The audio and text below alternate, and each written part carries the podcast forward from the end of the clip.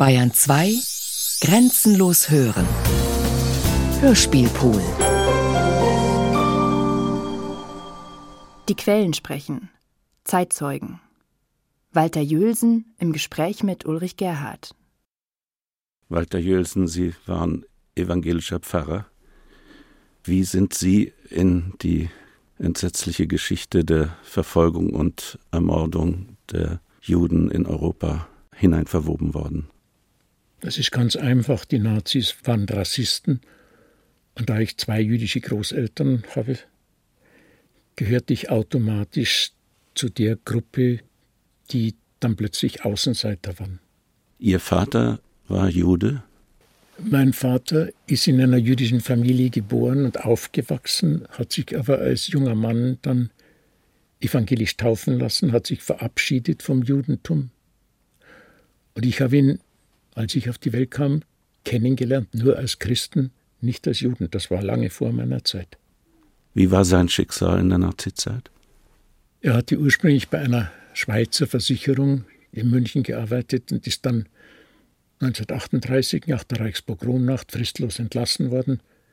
Die Begründung war ganz einfach, er habe verschwiegen, dass er Jude ist. Er war dann arbeitslos, zwei Jahre, hat dann durch die Vermittlung eines Pfarrers eine Stelle als Packer in einer Buchhandlung bekommen. Der Geschäftsführer musste aber der Gestapo ein Schreiben schicken, dass mein Vater in einem vom deutschen weiblichen Personal abgetrennten Raum arbeitet, denn Juden sind ja potenzielle Vergewaltiger. Er ist dann zur Zwangsarbeit gekommen, hat in München Straßenbahnen gewaschen, durfte nicht Straßenbahn fahren, durfte aber Straßenbahn waschen. Und weil der Weg von unserer Wohnung zu dem Straßenbahndepot sehr weit war, hat er eines Tages dieses Verbot übertreten, ist Straßenbahn gefahren, ist erwischt worden. Wurde dann vorgeladen auf die Gauleitung und ist dann von Herrn Wegner zusammengeschlagen worden. Die vorderen Zähne sind ihm ausgeschlagen worden. 1945 stand er dann auf der Deportationsliste ins Konzentrationslager Theresienstadt, war aber da so schwer lungenkrank, dass er nicht transportfähig war, ist also schwer krank, hat er diese Zeit dann überlebt, hat sich nachher körperlich einigermaßen erholt, psychisch hat er sich nicht mehr erholt. Sie selber sind damals in der Schule gewesen und wie war das äh, bei Ihnen in der Schule? Ich muss da unterscheiden zwischen der Volksschule und dem Gymnasium. In der Volksschule habe ich eines Tages auf dem Pult einen Zettel gelesen, da stand mein Name drauf und drunter 1-2 Jude. Jölsen, Halbjude. Das hat mich damals zu Tode erschreckt. Meine Eltern hatten mir bis dahin nicht erzählt, dass ich väterlicherseits aus einer jüdischen Familie komme, dass ich also für die Nazis als Halbjude gelte. Der Lehrer stellte sich vor die Klasse und sagte, einer unter uns ist anders. Ich habe das nicht verstanden. Wieso? Er hat zwar meinen Namen nicht genannt, aber ich habe genau gewusst, er redet von mir. Einer unter uns ist anders. Ich habe es ja gelesen, Jülsen Halbjude. Wieso ich anders bin, habe ich nicht verstanden. Ich bin an diesem Tag doch ziemlich verzweifelt heimgegangen und habe zu Hause nichts gesagt, so, so in dieser kindischen Vorstellung, wenn man nicht drüber redet, vielleicht stimmt es ja gar nicht. Es hat auch zunächst keinerlei Folgen gehabt, äußere Folgen. In der Klasse wusste ja nur der Lehrer und ich. Aber innerlich hat es natürlich Folgen gehabt weil wenn in Zukunft ich irgendetwas gegen Juden gelesen oder gehört habe, dann war mir immer klar, das geht auch gegen dich. Und das war für einen neun, zehn, elf, zwölfjährigen nur sehr schwer zu ertragen. Im Gymnasium war die Situation anders. Es ist eine merkwürdige Geschichte passiert, 1942. Ich war ja nicht bei der Hitlerjugend, aber 1942 habe ich plötzlich einen Brief bekommen von einer Hitlerjugendstelle, es gebe jetzt eine Pflicht-Hitlerjugend und man tritt nicht mehr freiwillig ein, sondern man wird jetzt jahrgangweise aufgerufen. Und jetzt sei mein Jahrgang dran. Und darum habe ich mich an dem und dem Abend in dem und dem Hitlerjugendheim einzufinden. Also ich bin hingegangen und da hat der Stammführer dann zu mir gesagt, du musst nicht zur Hitlerjugend, du weißt schon warum. Aber er hat dann gesagt, aber wenn du willst, kannst du. Und das war natürlich eine Versuchung. Denn es war mir klar, wenn ich zur Hitlerjugend gehe, kann doch niemand mehr sagen, einer unter uns ist anders. Dann bin ich ja wie alle anderen. Und darum habe ich gesagt, ich gehe zur Hitlerjugend. Ich hatte keine Angst, dass ich da irgendwie verbogen werde. In der Zwischenzeit wusste ich auch von meinen Eltern, die Geschichte der jüdischen Familie. Aber 1943 passierte was Merkwürdiges. Ich bekam plötzlich von einer ganz hohen Hitlerjugendstelle in Berlin eine Einberufung in ein Reichsführerlager. Ich sollte Wochen hindurch als Hitlerjugendführer ausgebildet werden und dann Hitlerjugendgruppen leiten. Die in Berlin wussten offensichtlich nicht, was für die in München selbstverständlich war, dass ich als Halbjude gelte. Ich habe natürlich versucht, mich dieser Einberufung zu entziehen, denn es war mir klar, wenn ich dahin gehe und mich wochenlang ausbilden lasse und es kommt auf, dann, dann kann das böse Folgen haben, dann heißt es, das ist typisch, ein Halbjude schleicht sich in die Elite der deutschen Jugend. Das wollte ich nicht. Schließlich ist mir eingefallen, wenn ich in die Schule gehe und diese Einberufung dem Direktor zeige, dann sagt er das, was jeder Direktor in so einer Situation sagt. Wie stellst du dir denn das vor? Du kannst doch nicht wochenlang vom Unterricht fehlen. Und da habe ich mir gedacht, wenn er das sagt, prima, brauche ich da nicht hin. Bin zum Direktor gegangen, habe ihm das gezeigt. Der hat das gar nicht angeschaut, hat mir den Zettel zurückgegeben und hat gesagt, du bist nicht mehr in der Schule. Es ist eine Verordnung gekommen, du darfst keine Schule mehr besuchen. Ich habe schon gewusst, dass das irgendwann einmal kommen wird, aber habe nicht gewusst, wann. Jetzt, jetzt war es soweit. Nun, bricht 17 Jahre war ich damals für einen 17-Jährigen nicht gleich die Welt zusammen, wenn gesagt wird, die Schule ist passé. Aber es war mir schon klar, wenn das so bleibt mit den Nazis, dann werde ich nie im Leben eine Ausbildung und einen Beruf haben können. Und das war eine schlimme Vorstellung. Die Frage war natürlich, wie geht es jetzt weiter? Ich hatte ganz großes Glück. Ich war ja inzwischen bei der evangelischen Jugend, habe eine Jugendgruppe geleitet und der Bezirksjugendpfarrer von München hat gesagt, du bist in der evangelischen Jugend, du leitest eine Jugendgruppe, du bleibst bei uns, wir stellen dich an als Hilfsjugendwart. Hilfst, du hast ja keine Ausbildung. Das war natürlich ein verlockendes Angebot. In Zukunft habe ich da wirklich nun 1943, 1944, soweit es sie noch gab, Jugendgruppen für männliche heranwachsende Jugendliche im Münchner Westen geleitet. Eine schwere Aufgabe, vor allem deswegen, weil ich ja kaum älter war als die, die ich da betreuen sollte und denen ich etwas vom Leben vermitteln sollte, wo ich selbst eigentlich voll war mit Ängsten. 1944 kam dann das, was eigentlich schon erwartet war, ein Schreiben von der Geheimen Staatspolizei, Sie werden hiermit einberufen. Sie haben sich am so und so nachmittags um 14 Uhr einzufinden bei der Geheimen Staatspolizei, Staatspolizeileitstelle München, Diener Straße 50 mitzubringen, Verpflegung für drei Tage, ein bis zwei Wolldecken, Arbeitskleidung, Arbeitsgeräte zum vordringlichen Arbeitseinsatz. Ja.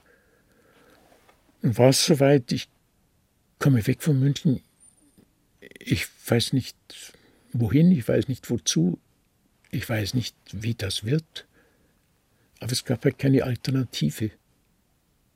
Also hingehen, und da standen dann meiner Erinnerung nach so an die 100 männliche Wesen. Zweikantig, einige kannte ich vom Namen her. Man hat sich schnell bekannt gemacht, es waren solche wie ich, zwei jüdische Großeltern. Eine kleine Gruppe hatte keine jüdischen Großeltern, die waren mit jüdischen Frauen verheiratet. Alter, ja, im Wesentlichen zwischen 25 und 50. Ich war 18, ich war der zweitjüngste. Der Herr Grimm von der Geheimen Staatspolizei hat dann eine markige Rede gehalten. Erstens, wer fleißig ist und das Maul hält, kann sich vielleicht bewähren und wird vielleicht nach dem Krieg wieder in die Volksgemeinschaft aufgenommen. Zweitens, wer das Maul aufreißt und faul ist, kommt ins Konzentrationslager. Drittens, wer zu fliehen versucht, wird erschossen. Neben uns gingen SS-Männer mit Waffen. Durch die Straßen von München sind in ein Lokal noch geführt worden, sollten noch eine warme Mahlzeit bekommen. Dann kam Fliegeralarm. Und die SS ging in den Luftschutzkeller. Das durften wir nicht, denn man konnte der SS ja nicht zumuten, mit uns die gleiche Luft zu atmen. Es war Fliegeralarm, es war kein Angriff. Die kamen wieder hoch, führten uns zum Ostbahnhof, setzten uns in einen Zug und wir fuhren 21 Stunden quer durch Deutschland, immer wieder unterbrochen durch Fliegeralarm, Umleitungen. Landeten schließlich in einem kleinen thüringischen Bergarbeiterdorf in tiefem Ort. Da standen auch welche mit Gewehren am Bahnhof. Saujuden schrien einige, einige spuckten nach uns. Und dann kam so die große Überraschung. Wir hatten ja eine Vorstellung, Lager, Scheinwerfer, Baracken, Waffen. Es war ganz anders. Im Hinterhof eines Gasthauses war ein Schlachthaus, ein Waschhaus und drüber ein großer Saal und in dem großen Saal standen an den Wänden eiserne Stockbetten. Keine Spinde, in der Mitte des Saals ein kleiner eiserner Ofen. Das war unser Lager. Kein eingezäuntes Lager, ein bewachtes Lager. Belgische SS-Männer waren unsere Wachen. Frage, wozu das Ganze? Wir erfuhren es bald. Das ist eine Gegend an der thüringisch-hessischen Grenze, wo es eine ganze Reihe von Bergwerken gibt, Kalibergwerken. Kalisalz, ein beliebtes und begehrtes Düngemittel. Aber unter diesen Bergwerken waren einige die erschöpft waren, in denen nicht mehr gearbeitet wurde. Und nun sollte unsere Aufgabe sein, so ein stillgelegtes Kalibergwerk in Leimbach-Kaiserroda umzubauen in eine unterirdische Rüstungsfabrik. Es war ja Krieg 1944. Und es wurden Flugzeuge gebraucht und Kanonen gebraucht und Panzer gebraucht. Und solange diese Rüstungsgüter alle in Fabriken oberirdisch gebaut wurden, konnte das bombardiert werden. Aber wenn man das unter die Erde verlegt, kann nichts mehr schiefgehen.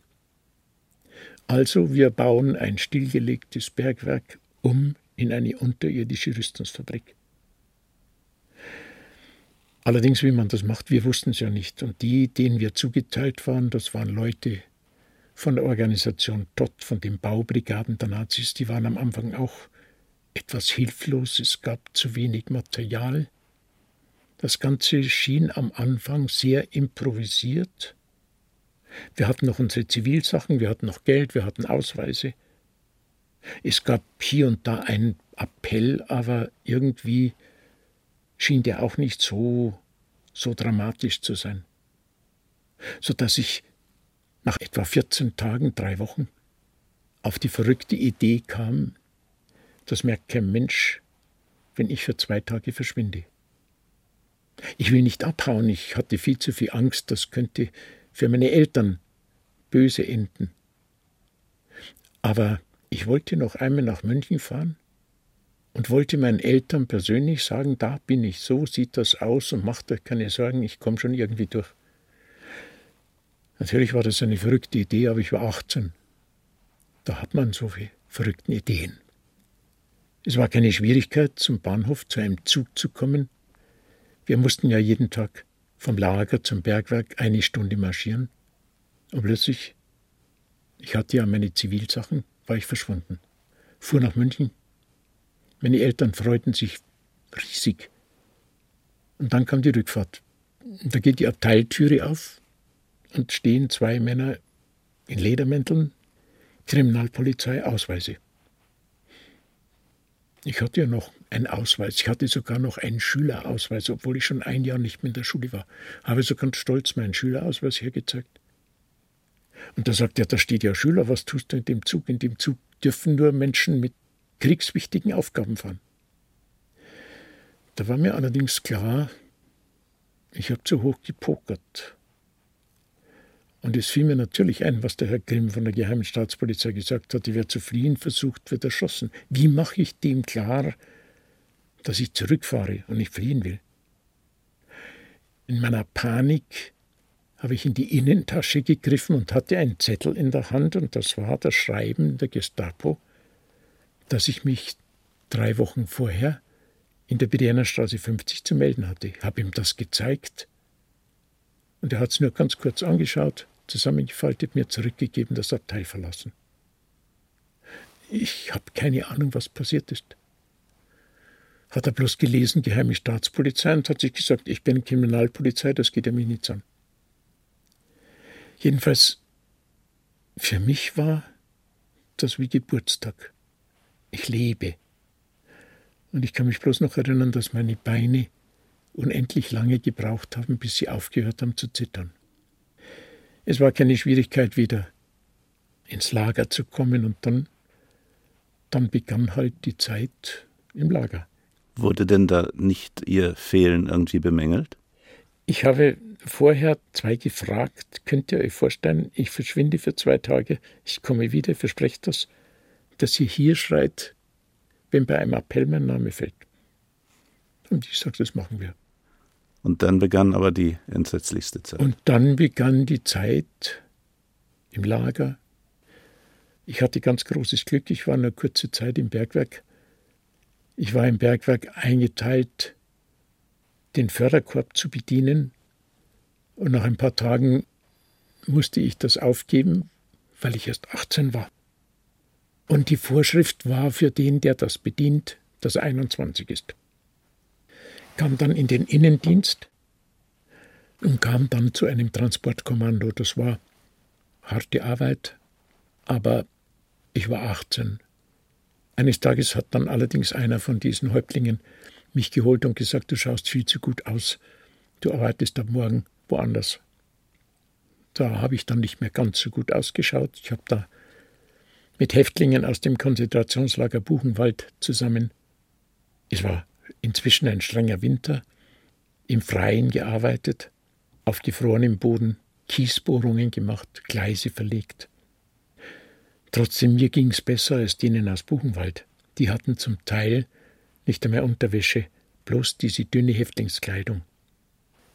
Ich kam dann 1945 im Januar in ein zweites Lager, Abteroda. Das war jetzt auch wieder kein Lager, sondern es war eine Fabrik, in der wir auf Steinboden schliefen. Aber dort habe ich im Bergwerk das kennengelernt, was eigentlich die Idee war. Da war in 450 Meter Tiefe eine voll eingerichtete Rüstungsfabrik, da hat BMW Motorräder gebaut. Da war ein Höllenlärm, da liefen Maschinen, da fuhren Eisenbahnen. Unsere Aufgabe war von oben nach unten Kies und Zement zu transportieren. Das Schönste an der Geschichte war, dass es mitten im Winter in 450 Meter Tiefe wunderbar warm war. Ende Januar, Anfang Februar bin ich dann in ein drittes Lager gekommen, nach Dankmarshausen, auch dort in der Gegend. Und das war jetzt zum ersten Mal ein Lager so, wie wir uns das vorgestellt hatten. Das waren Baracken, Holzbaracken. Da wohnten und lebten etwa 1500 Menschen, die man aus halb Europa zusammengefangen hatte, italienische Kriegsgefangene, französische Kriegsgefangene, Zwangsarbeiter aus Russland, aus Polen, aus den Niederlanden. Und mittendrin wir zwölf, die in dieses dritte Lager gekommen waren, aus München. Wir waren die einzigen Deutschen. Unsere Aufgabe war, an der Werra, das ist ein Fluss dort, jeden Tag neun Eisenbahnwaggons mit Kies voll zu machen. Erst Kies in Kipploren und dann in Eisenbahnwaggons. Das war gar nicht jeden Tag möglich, weil gar nicht jeden Tag genügend Eisenbahnwaggons da waren. Und es waren die letzten Monate des Krieges. Schließlich und endlich waren auch untertags oft Bomberverbände über uns hinweggeflogen, irgendwo in große Städte. Es war Fliegeralarm. Unsere Wachmannschaften gingen in den Bunker und wir hörten auf zu arbeiten. Ein ganz großes Problem war, dass es das Gerücht gegeben hat, wenn die Amerikaner kommen, und das hat man ja gehört, dass der Geschützlärm immer näher kam, wenn die Amerikaner kommen, dann wird die SS uns in einen Bergwerksschacht treiben, wird den Schacht sprengen, und dann gibt es keine Zeugen mehr. Aber die Wirklichkeit war völlig anders. Am Karfreitag 1945 waren auf einen Schlag keine Wachmannschaften mehr da. In der Nacht kamen die amerikanischen Panzer und am kommenden Tag, am Samstag vor Ostern, es war ein strahlender Sonnentag, waren wir frei. Wir konnten nicht nach München, weil München noch nicht besetzt war. Wir sind dann Anfang Mai von Thüringen nach München zu Fuß gewandert.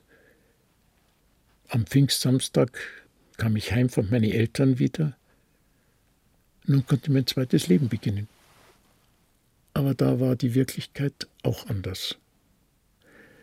Es begann für mich eine Zeit der Depressionen.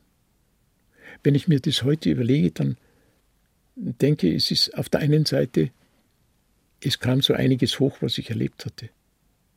Und auf der anderen Seite, es gab eine große Angst, wie lebe ich jetzt weiter? Wie lebe ich umgeben von lauter Menschen, die, ja, deren Köpfen vielleicht noch der ganze Antisemitismus ist. Damals war mein Rezept nicht reden, vergessen. Das war ein schlechtes Rezept. Aber es hat lang gedauert, bis ich angefangen habe, von meiner Geschichte zu erzählen. Dazu brauchte ich Menschen, zu denen ich Vertrauen hatte. Und das musste erst wachsen. Die Quellen sprechen. Zeitzeugen. Aber Naor im Gespräch mit Ulrich Gerhard. Herr Naor, Sie sind mit 13 Jahren aus Ihrem Leben gerissen worden in Litauen. Können Sie uns eine kleine Schilderung geben von dem Leben, das Sie vorher gelebt haben?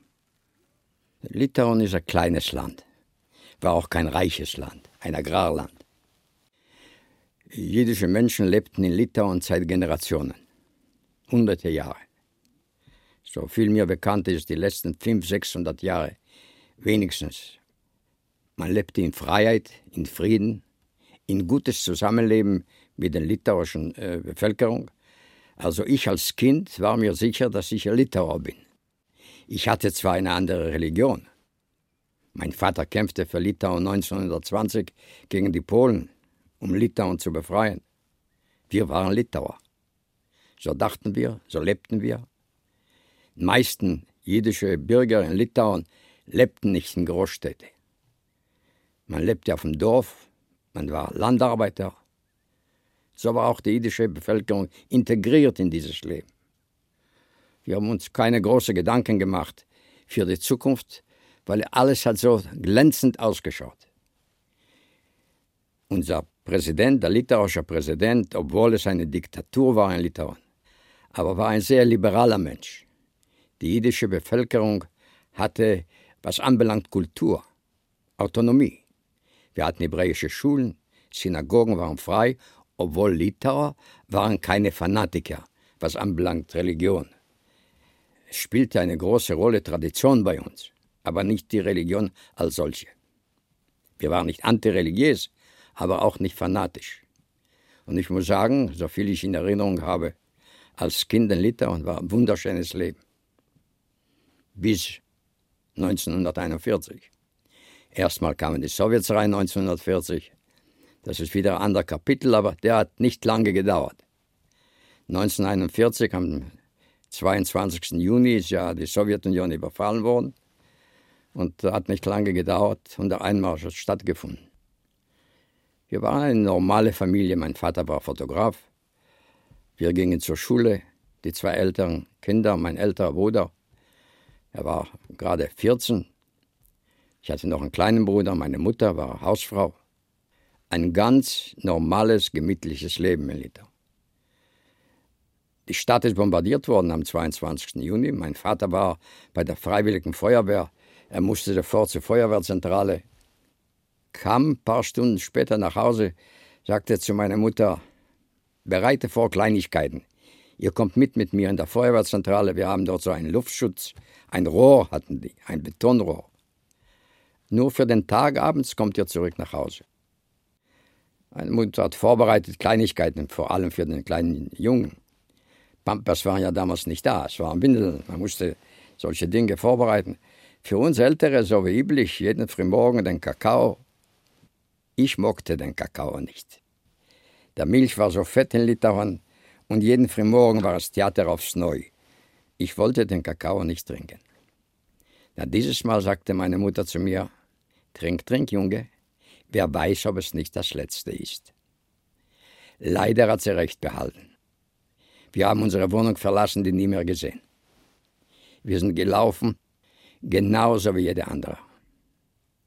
Beschossen worden von äh, Flugzeugen, bombardiert worden manchmal.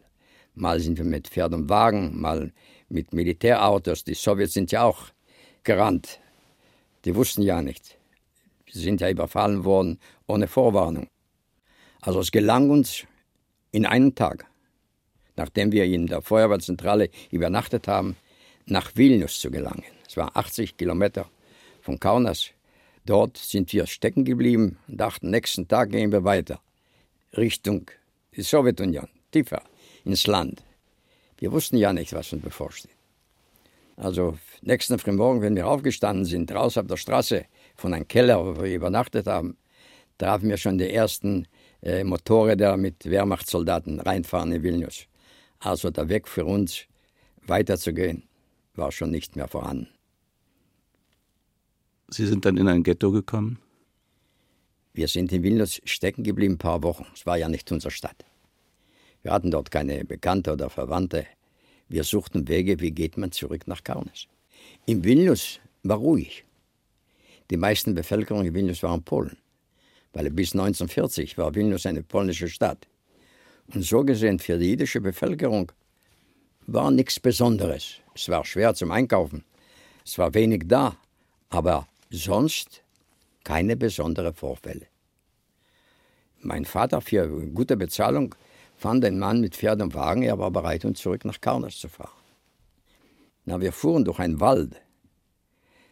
Wir hatten noch ein junges Ehepaar, das sich angeschlossen hat mit uns. Dort trafen wir drei junge deutsche Offiziere mit Auto. Die waren eingegraben, die konnten nicht weiter. Wir haben mitgeholfen, den Wagen zu schieben und dann fragte meine Mutter, fährt ihr nach Kaunas? Ja. Sind Sie bereit, meinen Mann mitzunehmen? Das klang mir ein bisschen komisch. Da ist eine Frau mit drei Kindern und sie fragt, sind Sie bereit, meinen Mann mitzunehmen? Also die sagten ja. Meine Mutter war so traurig und weinte und der eine Offizier sagte zu ihr, ach, weine Sie doch nicht, liebe Frau. In zwei Wochen sind wir in Moskau und dann ist das Krieg zu Ende. Mein Vater ist weggefahren mit denen. Wir sind unterwegs geblieben, das junge Ehepaar hat uns verlassen und wir mit dem Pferd und Wagen sind so gewandert bis wir kamen irgendwo in einer kleinen Ortschaft. Der Mann mit Pferd und Wagen wollte nicht weiterfahren, obwohl er gut bezahlt worden ist. Es gelang uns bei einer litauischen Familie, eine sehr nette Dorffamilie, die war bereit, uns aufzunehmen. Wir blieben dort ein paar Wochen, aber wir wollten nach Hause. Wir Kinder wussten nicht, was los ist in Litauen meine Mutter wahrscheinlich wusste. Deswegen wollte sie, dass mein Vater mitfährt. Der Bauer, litauischer Bauer, wusste auch und hat immer meine Mutter beruhigt.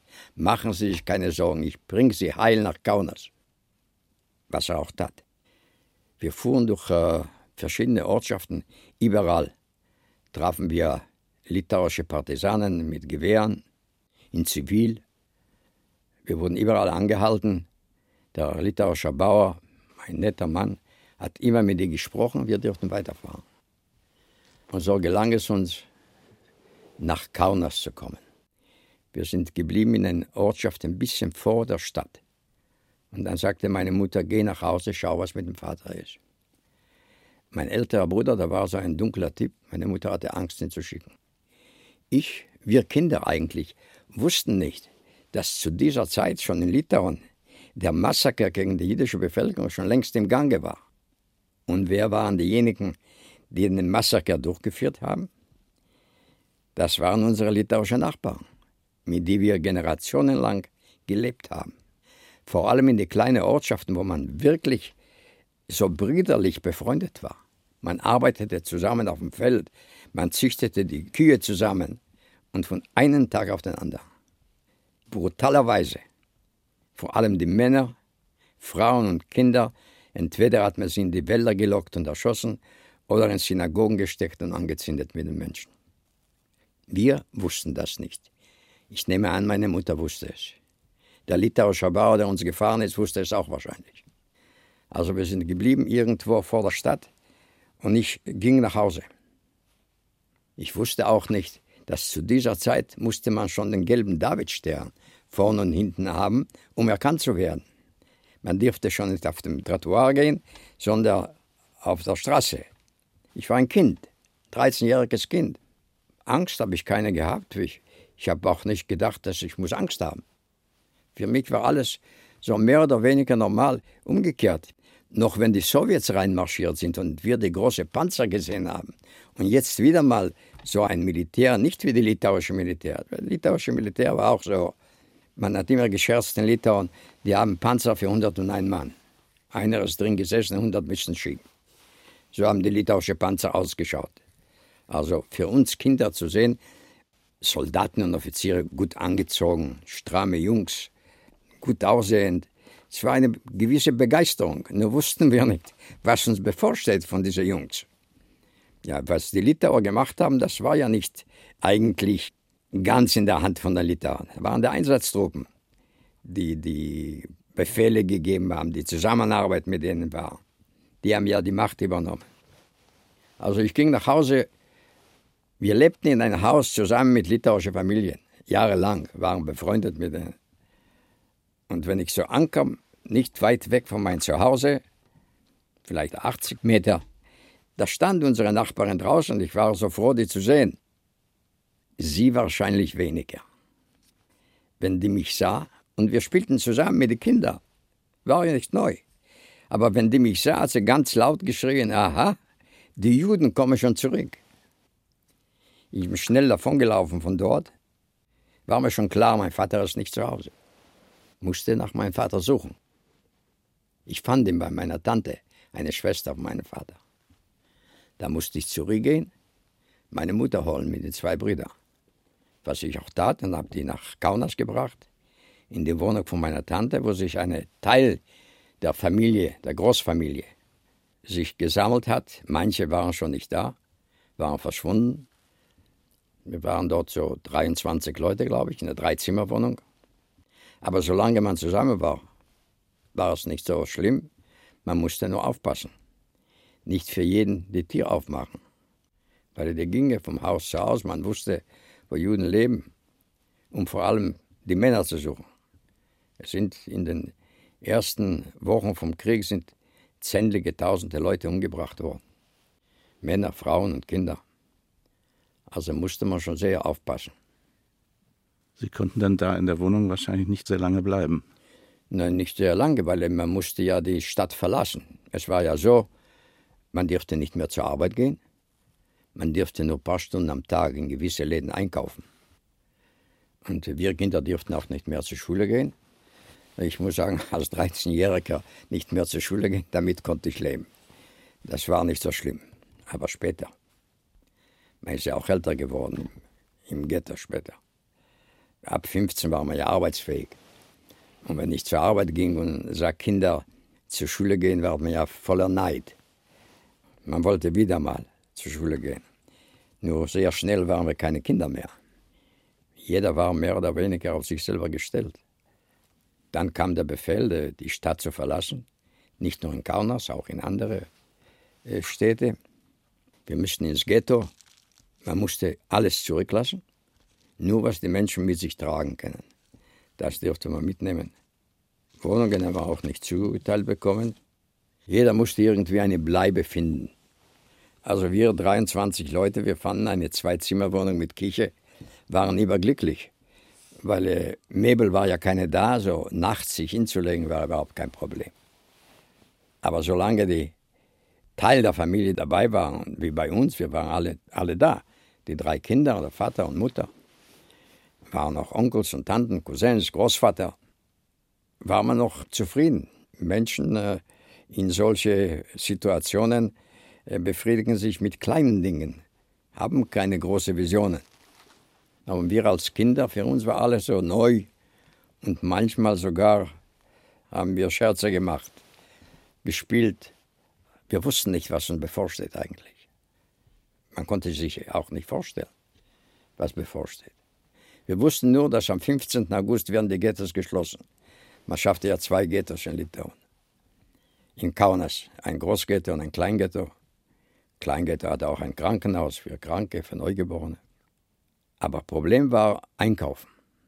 Es waren ja keine Läden im Ghetto. Und wir wussten, dass am 15. August wird das Ghetto geschlossen. Wie wird das aussehen? Man muss ja die Kinder ernähren, man muss sich selber ernähren. Und der Befehl lautete, wer geschnappt wird außer die Stunden oder außer die Läden, wo man einkaufen darf, wird erschossen werden. Und zu dieser Zeit haben wir auch geglaubt, dass es so sein wird. Aber man hat beschlossen, Kinder zu schicken zum Einkaufen. Man dachte, Kinder kann doch nichts passieren. Man wird doch keine Kinder erschießen, weil die irgendwie einkaufen wollen. Also gingen Kinder. Es war der 8. August 1941. Solche Kinder gingen zum Einkaufen 26 solche Kinder sind geschnappt worden, am selben Tag sind sie erschossen worden. Da war auch mein älterer Bruder dabei. Wir wollten es nicht glauben. Kann ja nicht sein, dass man erschießt Kinder, sie irgendwas einkaufen wollen. Man hoffte sehr lange, man glaubte sehr lange, die werden doch zurückkommen. Mit der Zeit haben wir gelernt, was erlaubt ist und was nicht. Das Einzige, was erlaubt war eigentlich, war Hoffnung. Das dürfte man. Man dürfte hoffen. Man dürfte hoffen, es wird besser werden. Man dürfte hoffen, diejenigen, die verschwunden sind, die werden eines Tages zurückkommen. Kann ja nicht sein, dass die erschossen worden sind, massenweise. Also Hoffnung war erlaubt. Haben Sie gehofft? Sehr lange. Umsonst. Was geschah dann nach dem? Am 15. August sind die Ghettos geschlossen worden. Es war ein Großghetto mit äh, ca. 27.000 Einwohner, haben sich Arbeitsbrigaden geschaffen, ein Komitee wurde gewählt, eine Ghetto-Polizei. In Kleinghetto waren 3000, 4000, ich weiß nicht wie viel genau, Einwohner. Es war schon ein Problem zu dieser Zeit mit Waisenkindern. Es waren viele Waisenkinder, kleine Babys. Man musste die irgendwie unterbringen. Hat man beschlossen, die reinzugeben im Krankenhaus. So konnte man auf die Zeit lang aufpassen. Man hat angefangen zu arbeiten zu gehen und man dachte, jetzt wird mehr oder weniger eine Ruhe sein. Aber wahrscheinlich haben andere, die die Macht hatten, andere Pläne mit uns gehabt. Ende September ist das Kleinghetto, wie es hieß damals, umgesiedelt worden. Umsiedlung ist ermordet worden. Die sind gebracht worden zu den Festungen. Kaunas ist umzingelt mit Festungen, noch vor dem Ersten Weltkrieg haben die Russen noch, der Zar, der russische Zar hat das gebaut. Also das Kleinghetto ist liquidiert worden. Den Krankenhaus mit den Kranken, mit den Ärzten, mit den Kindern hat man angezündet. Und das war das Ende vom Kleinghetto. Auch das wollte man nicht glauben, obwohl man wusste, man hat ja auch gesehen, es gelang ja auch manchen manchmal von den Gruben zu entkommen. Um die wahre Geschichte zu erzählen, man konnte die Schießereien hören, weil es war nicht weit weg vom Ghetto. Überhaupt, Litauen ist auserwählt worden als Beispielland. Die ersten großen Massaker gegen Juden in Europa hat angefangen in Litauen. Litauen war zu dieser Zeit bis 1942 der größte Umschlagplatz, was anbelangt der Mord an die Juden in Europa. Die Juden aus München, aus Berlin, aus Paris, aus sämtlichen europäischen Staaten sind gebracht worden nach Litauen, um umgebracht zu werden, weil unsere litauischen Nachbarn so fleißig mitgemacht haben. Großghetto hat angefangen das normale Leben. Ob man in ein Ghetto überhaupt normal leben kann. Aber nicht sehr lange. Ende Oktober kam ein Befehl, Wertsachen müssen abgeliefert werden. Schmuck, Elektrogeräte, Pelze. Wer nicht abliefert, wird erschossen werden. Zu dieser Zeit waren wir schon mit diesen Meldungen befreundet. War schon nicht was Neues für uns. Ich nehme an, die meisten Dinge sind abgeliefert werden, weil es war, neben dem Komitee waren Berge von äh, Koffers mit verschiedenen Gegenständen. Aber das war noch nicht so schlimm. Das Schlimme kam am 28. Oktober 1941. Da kam ein Befehl, sämtliche Bevölkerung, Mitglieder vom Großghetto müssen ihre Wohnungen verlassen, 6 Uhr früh und sich sammeln bei ein gewisser großer Platz. Der ist noch heute da. Ich habe ihn vor ein paar Wochen gesehen. Heute schaut er nicht so groß aus. Platz der Demokraten. Wunderbar schöner Name. Wer zu Hause gefunden wird, wird erschossen werden. So lautete der Befehl. Hochwinter, Litauen ist ein kaltes Land. Wir standen dort von 6 Uhr früh, stundenlang, ohne zu wissen, was uns bevorsteht. Erst Stunden später kamen die ersten litauische Polizeitruppen, deutsche Polizeitruppen, K3 oder wie die geheißen haben, reinmarschiert im Ghetto. Dann kamen drei Offiziere, einer hieß Jordan, Hauptsturmführer Jordan, Rauke und noch einer, der Name ist mir nicht so ganz bekannt. Dann bekamen wir einen Befehl, jede Familie muss vorbei diesen einen Mann, das war Jordan oder Rauke. Später waren die alle drei, weil die wollten beschleunigen. Später ist uns bekannt worden, man musste 10.000 Leute umsiedeln, hieß es. Also jede Familie musste vorbei diesen Mann. Fragen hat er keine gestellt, er hat überhaupt nicht geredet, hat nur mit dem Finger gezeigt, nach rechts oder nach links. Da wussten wir nicht im Anfang, was bedeutet das überhaupt, rechts oder links, was ist gut und was ist schlecht. Wird die Familie nicht zerrissen werden? Nur die kleine Familie musste vorbei, nicht alle zusammen. Also wir sind geschickt worden nach links, diejenigen, die nach rechts geschickt worden sind. Wenn sich eine größere Masse angesammelt hat, wurden die abtransportiert. Da wussten wir schon, das kann nicht sehr gut sein. Also ich, meine Mutter, Vater und ein kleiner Bruder, der Große war ja schon nicht da, wir sind nach links geschickt worden. Abends dürften wir wieder zurück nach Hause gehen. Wenn wir nach Hause kamen, hatten wir schon mehr Platz. Wir waren 22, aber da waren wir schon 15 nochmal sieben Mitglieder der Familie, die sind nach rechts geschickt worden. Und die alle, das waren 10.000 Einwohner des Ghetto. Wenn es dazu kam, 10.000, man hat immer Zettelchen den, diese Offiziere gebracht. Man hat gezählt, wie viele sind schon ausgesiedelt worden vom Ghetto. Also 10.000 Einwohner vom Ghetto sind zu den Festungen gebracht worden und umgebracht worden. Das war einfach eigentlich der Anfang. Das war der Anfang vom Ende, vom jüdischen Leben in Litauen, der die letzten 500, 600 Jahre friedlich war. Es lebten in Litauen insgesamt, inklusive Vilnius, 250.000 Juden. Es waren unter diese 250.000 circa 60.000 Kinder. Nach dem Krieg sind von diesen 250.000 nur 4% am Leben geblieben. 10.000 ungefähr. Von circa 60.000 Kindern sind äh, 350 am Leben geblieben. 200 Kinder sind gerettet worden durch litauische Familien.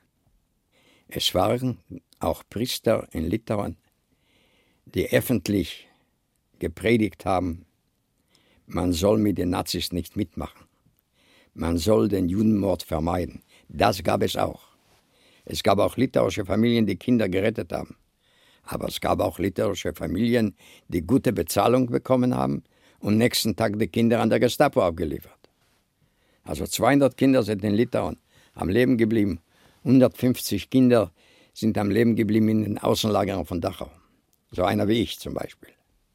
Ich war ja auch der Kindergeneration von Litauen. Ich war ja 17 Jahre alt bei der Befreiung, nach vier Jahren Lager. Also so hat das Leben im Ghetto ausgeschaut. Immer wieder waren sogenannte Umsiedlungen. Man führte raus Leute nach Estland, nach Lettland. Der Mann, der zuständig war für die Judenfrage in Litauen, er wollte Litauen so schnell wie möglich Juden reinhaben. Nur die Zivilverwaltung gab ihm nicht die Möglichkeit. Man brauchte die Arbeitskräfte. Also so gesehen war es noch eine Möglichkeit für manche, so wie ich, am Leben zu bleiben in Litauen. Bis 1944, bis äh, das Ghetto ist ja umgewandelt worden, ein KZ, Ende 1943. Das Problem war damals, KZ und Ghetto, der Unterschied ist, im Ghetto waren wir Familien zusammen noch, kleine, auch wenn die zerbrochen waren, zerschnitten waren. Menschen sind verschwunden, aber Einzelne waren da. KZ, das war eine ganz andere Musik. Da braucht man nur Arbeitskräfte. Alte, Kranke hatten im KZ nichts zu suchen. Kinder hatten nichts zu suchen. So ist am äh, 27. 28. März 1944, wenn die meisten Erwachsenen bei der Arbeit waren, der Lager umzingelt worden und kamen rein. Die meisten waren es Ukrainer, SS. Da war ja ein ukrainischer Militär, der übergelaufen ist, Vlasov-Militär. Die haben auch ganz gut mitgemacht und mitgemischt. Die kamen rein ins Lager, gingen von Haus zu Haus, um nach Kindern zu suchen. Die meisten Kinder sind da gefunden worden und verfrachtet in Busse und weggefahren nach Auschwitz, um vergast zu werden. Ich sagte schon vorher, Litauen ist auserwählt worden als Musterland. Musterland, wie wird sich die Masse benehmen bei Massenexekutionen? Werden die Aufstände machen? Werden die sich wehren? Man hat ja probiert, uns einzuschläfern. Man hat immer geredet von Umsiedlung. Und man wollte glauben, obwohl so dumm waren wir ja nicht. Man wusste ja, das sind nur Ausreden, aber es war leichter zu leben so. Zu glauben, vielleicht stimmt es doch nicht, vielleicht haben wir eine Chance noch. Hoffnung war erlaubt. Ihr weiteres Schicksal war, dass Sie nach Bayern kamen und dort zur Zwangsarbeit weiter verpflichtet wurden. Und 1945, als die Befreiung war, waren Sie körperlich eigentlich vollkommen am Ende. Nicht nur körperlich, auch seelisch am Ende. Nur haben wir es nicht verstanden. Wir sind ja physisch befreit worden. Das war schon was. Aber sind wir auch seelisch befreit worden? Niemals. Kann man gar nicht. Leute sind im Gefängnis manchmal. Kann passieren. Machen was Blödes, kommen ins Gefängnis. Sitzen dort ein Jahr oder zwei Jahre, kommen raus vom Gefängnis, die Familie wartet und alles ist wie es war. Bei uns war es ja anders. Wir haben ja nichts verbrochen. Wir sind ja auch nicht in Gefängnis gekommen. Man hat uns verschleppt. In verschiedenen Ländern. Es war ja keine normale Arbeit, die wir geleistet haben in den Außenlagern von Dachau. Und ich kann bis heute nicht verstehen. Man hat uns geschleppt aus Litauen, der Rest der Juden in Litauen, die gelebt haben, nach Bayern. Auf den Bahnhöfen sind deutsche, verletzte deutsche Soldaten zurückgelassen worden. Wenn wir raus sind von Litauen, zwei Wochen später kamen ja die Russen. Es war kein Platz in die Waggons für die verletzte deutsche Soldaten, aber uns hat man geschleppt nach Deutschland um zu arbeiten, um zu bauen. Und wir haben ja auch gebaut. Steht ja alles da, in Kaufering oder in anderen Plätzen. Warum haben die uns sterben lassen? Warum haben wir keine Verpflegung bekommen? Warum waren wir verleust? Warum hat man uns geschlagen? Diese Außenlager von Dachau, dort waren keine Krematoriums. Dort sind Menschen nicht erschossen worden. Einfach verhungert. Weil diese Umstände, in die wir lebten, die hygienischen Umstände, in die wir lebten, war ja keine Möglichkeit, überhaupt sich zu waschen. Wir haben ja diese Streiflingskleider einmal bekommen in Stutthof Damit haben wir gearbeitet, damit sind wir geschlafen. Die haben wir nie ausgezogen. Hätten wir die ausgezogen, die konnten von alleine gehen. So voll waren die mit Läuse. Und die Verpflegung. Einmal am Tag, abends, wenn wir zurückkamen von der Arbeit. Zwölf Stunden Schicht. Lange konnte man das nicht aushalten. Und ich kann bis heute nicht verstehen, warum. Die brauchten ja die Arbeitskräfte. Von circa 30.000 Arbeiter, die an dem Bunker, wo die, heute die Welfelkaserne ist, und den Außenlagern, das war ja alles eins eigentlich, sind über 15.000 verhungert, gestorben. Nicht vergast worden. Die Leute, die krank geworden sind, konnten nicht mehr arbeiten, sind geschickt worden nach Auschwitz. Es kamen noch 131 Kinder, minderjährige Kinder, mit uns von Litauen. Auch die sind nach Auschwitz gleich geschickt worden. Nur 30 solche Kinder sind am Leben geblieben. Zufällig. Und bis heute kann ich es nicht verstehen. Warum hat man uns verhungern lassen? Die Quellen sprechen. Zeitzeugen. Walter Jölsen und Abba Naor im Gespräch mit Ulrich Gerhard. Zusammenstellung Kirsten Böttcher. Ton und Technik Markus Huber, Josuel Teegarten, Susanne Herzig und Regine Elbers.